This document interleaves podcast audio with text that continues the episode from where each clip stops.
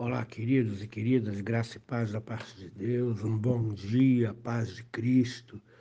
Quero convidar você para meditar um pouquinho na palavra, na carta aos Efésios, capítulo 3, versos de 14 a 19, que é a segunda oração de, que Paulo faz pela igreja dos Efésios.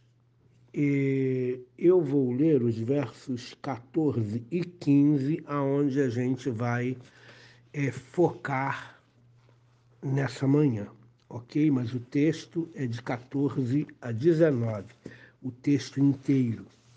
Mas nós só vamos hoje ver os, os versos 14 e 15. Ele começa o texto exatamente como começou o capítulo 3, verso 1 dizendo assim: por esta causa. Exatamente como está no capítulo 3, verso 1. Me ponho de joelhos diante do Pai, de quem toma o nome toda a família, tanto no céu como sobre a terra. Bom, essa causa, tanto no verso 1 do capítulo 3, quanto no verso 14 do capítulo 3, ela se refere àquilo que nós já colocamos. Né? É, o ministério de Paulo, na pregação da palavra para os gentios, como ele recebeu o dom da graça de Deus para pregar o evangelho da graça aos gentios e como foi dado ao apóstolo Paulo a revelação do mistério de Cristo. O mistério de Cristo é o evangelho que revela a sua glória. É o evangelho que traz a nossa salvação e que abre as portas do céu, abre o acesso ao Pai a todas as pessoas, de toda raça, cor, de todos, toda a cultura, de toda a condição econômica, de todos os tempos. E quando o Evangelho da Graça abre o acesso ao Pai a essas pessoas, ele tira o, assim, o privilégio único dos judeus. Né? Agora não são mais os judeus os privilegiados porque receberam a lei de Moisés Agora Cristo morreu pelos eleitos. E os eleitos, eles têm é, pessoas de toda tribo, língua, povo, nação, e a porta está aberta para os gentios. E a convivência de gentios e judeus em unidade, em submissão ao Senhor, é por esta causa que Paulo ora. Então, Paulo está orando pela unidade da igreja, ok? Muito bem. Eu quero que você preste atenção em alguns detalhes que eu vou colocar para você. Como já falei para vocês, ele começa exatamente com a expressão por esta causa. Paulo repete a consequência, já, introduzida no capítulo 3, verso 1, decorrente do anteriormente exposto. E no meio disso tudo, ele completa pela inserção acerca do ministério apostólico em Efésios capítulo 3, versos 12, versos 2 a 13. Efésios capítulo 2, versos 2 a 13, é uma explanação que ele faz tanto do seu ministério quanto do mistério de Cristo. Mas agora, o que Paulo faz é uma oração, é uma intercessão que transita para a exaltação de Deus. Por isso, o trecho pode ser comparado a Efésios 1, verso 5 e versos seguintes.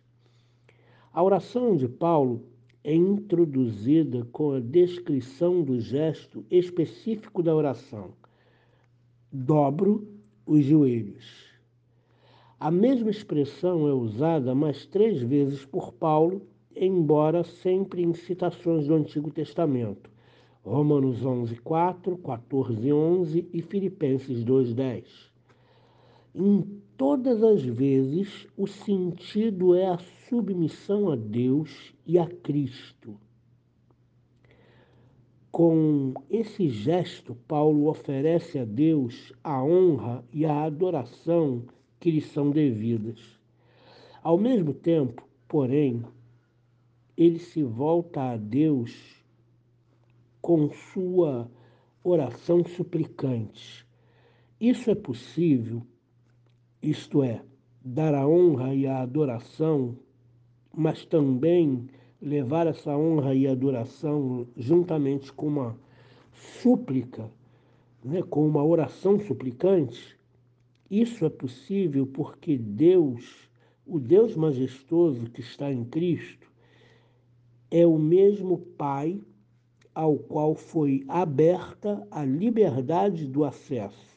Efésios 2:18 e 3:12. Por meio do Espírito Santo, que é o espírito da filiação, Romanos 8,15, aquele que ora tem o privilégio de exclamar Paizinho, Aba Pai. Aba é uma expressão aramaica que significa pai na intimidade, paizinho, pai no diminutivo. Dobrar os joelhos sublinha a insistência da súplica, insistência da oração. O verso 15 usa um trocadilho para ligar tudo isso. Ele fala diante do Pai, do qual toda geração ou toda família recebe o nome tanto no céu quanto na terra. Ao conceder a todos um nome, Deus é aquele que lhes confere a sua natureza, sua posição e seu lugar. Isaías 40, 26 e Salmo 147, verso 4. O nome significa influência e poder, e a concessão de um nome, devido a Deus, significa que todas as gerações foram chamadas à existência por Deus e equipadas com poder como Efésios capítulo 3, verso 9, aqui Deus também é exaltado como Criador, que a todo instante preserva a totalidade de sua criação. A locução de toda geração ou de toda família no céu e na terra poderia englobar também os poderes antidivinos sublinhados assim, a, sublinhando assim a posição de poder soberano de Deus sobre o céu e sobre a terra. Em vista da estreita ligação documentada pela literatura rabínica entre o mundo dos anjos como família do alto e Israel como família de baixo, poderíamos recorrer também à esfera do gênero humano. Paulo dirige a sua oração em simultânea adoração e confiança ao Pai, o Senhor poderoso de todo o universo. Eu pergunto para você, por qual razão você tem se colocado de joelhos diante do Pai? e se você tem se colocado de joelhos diante do Pai. Eu sei que alguns não podem ajoelhar, e eu não estou falando de colocar-se de joelhos é, literalmente. Se pudermos nos colocar de joelhos literalmente, é bom que nos, coloque, que nos coloquemos. Mas eu não estou me referindo a colocar-se de joelhos literalmente. Eu estou me referindo a humilhar-se diante de Deus, porque nós só ajoelhamos, nós só nos humilhamos e nós só reconhecemos a Jesus Cristo Filho de Deus como Senhor de todas as coisas. Nós só reconhecemos Deus Pai, Criador de todas as coisas, e o Espírito Santo da promessa, aquele que nos sustenta, aquele que nos ensina e que nos guia, só nos curvamos diante do Deus Trino.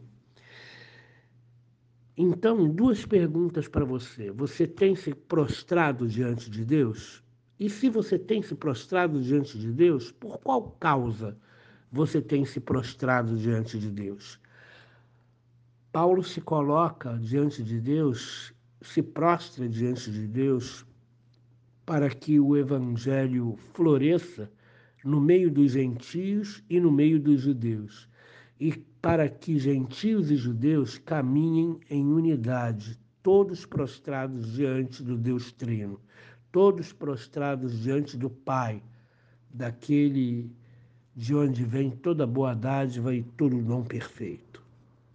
Quero exortar você, vamos nos prostrar diante de Deus. Vamos colocar a causa da nossa família, a causa do Evangelho, a causa da igreja. Vamos colocar diversas causas diante do Senhor e vamos fazer ao Senhor orações que são verdadeiras súplicas insistentes para que Deus possa nos abençoar. Nós precisamos estar diante de Deus prostrados em oração. E eu desafio você, coloca a sua vida no altar, coloca a sua família no altar. Se prostra diante de Deus e coloca todas as suas questões da sua mente, do seu coração, do seu emocional no altar do Senhor. Deus abençoe você nesse dia. Querido Deus, nos ajuda a nos prostrar mais diante da tua presença. Nos ajuda a estar mais em oração. Nos ajuda a perseverar em oração mas não em qualquer oração, Senhor, mas numa oração que possa adorar ao Senhor como Deus verdadeiro, em que nós possamos estar em plena confiança no poderoso Senhor, no todo-poderoso Senhor do universo. Por favor, Pai, ensina-nos a orar, ensina-nos a nos prostrar diante da tua presença, em nome de Jesus. Amém.